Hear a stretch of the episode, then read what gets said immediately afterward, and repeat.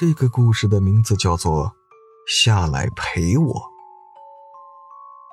这个池塘里淹死过人，尸体捞起来时都已经泡肿了，一双眼皮被鱼吃的只剩下薄薄一层，像两块半透明的布盖在眼珠上。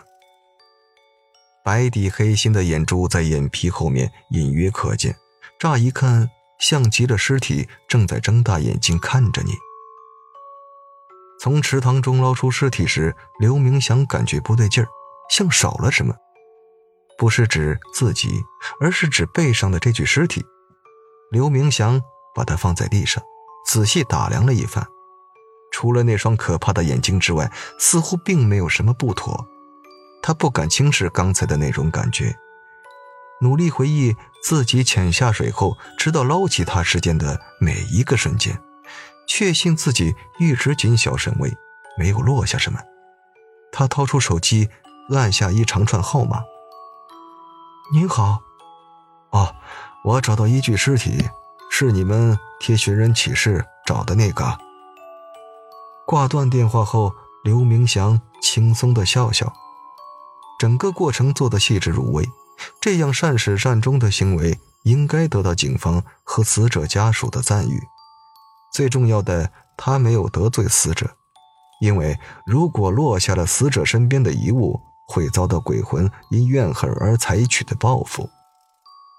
刘明祥做完这一切，感觉很开心，拍拍手，准备找一块石头坐下，耐心等待认领的人到来。当然，还有那巨额的悬赏金。坐下的一刻，他突然跳了起来，脚下的尸体竟然在眼皮底下失踪了。一只冰凉的手搭在了他的肩膀上，身后鬼一样的声音对他讲话：“喂，老兄，这财发的不易呀，是不是分我一点儿啊？”刘明祥牙齿打颤，他无论如何也不敢转过头去看，他哀求道：“您您您行行好，我也是刚好路过。”再说，我不也是凭劳动辛苦换来的钱吗？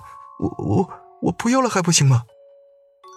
身后的鬼不同意，不行啊！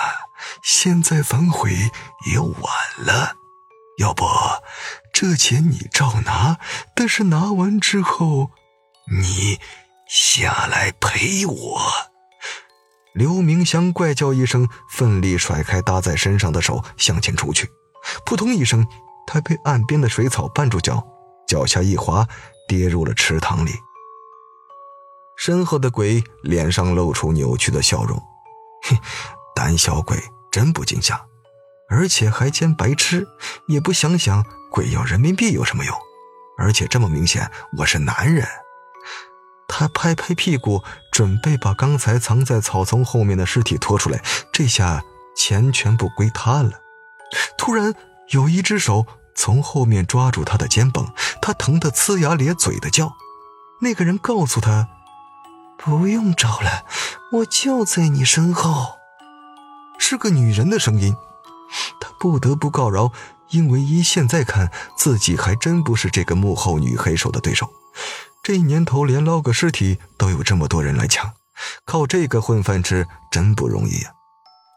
他心里这么想，嘴上说出来的却是。大姐，拜托你别伤害我，我不贪图小便宜了。这尸体归你，悬赏金我也不要了。女人呸了一声，手上的力度却轻了，她的声音变得温柔。好，放过你也行，你转过来看看我。鬼整个人一阵眩晕，没这么狗血吧？干这种见不得人的勾当也能碰上女色狼？看就看，但这一看，他却呆住了，不由得往后退。这是一张被水泡肿的脸，依稀可以辨别出她生前是个大美人，但是现在这张脸不但不美，还丑陋无比。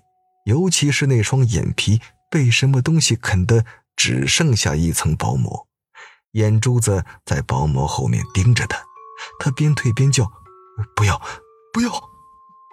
女人边靠近边向他哈气：“要的，要的，我总感觉我身边少了什么，原来不是我身上的东西少了，而是当初陪我来池塘边的那个人不见了，他抛弃了我，就由你来替他陪我吧。他尖叫：“不要啊！不是我杀的你！”接着是一阵沉默。不一会儿，死者家属来了，他把硕大的密码箱放在了地上。四周找了一圈也不见人影，不禁骂道：“混蛋，敢骗我！”握在他手里的刀再次回到他的腰间。他拨了个电话给某人：“喂，哥，尸体没找到，肯定是有人想钱想疯了。不过今天算他走运，放心吧，没人知道那女人是我杀的。”突然，一双手从池塘里伸了出来。抓住他的脚，使劲的往下拉。你下来陪我。那是一双男人的手。好了，这个故事讲到这里就结束了。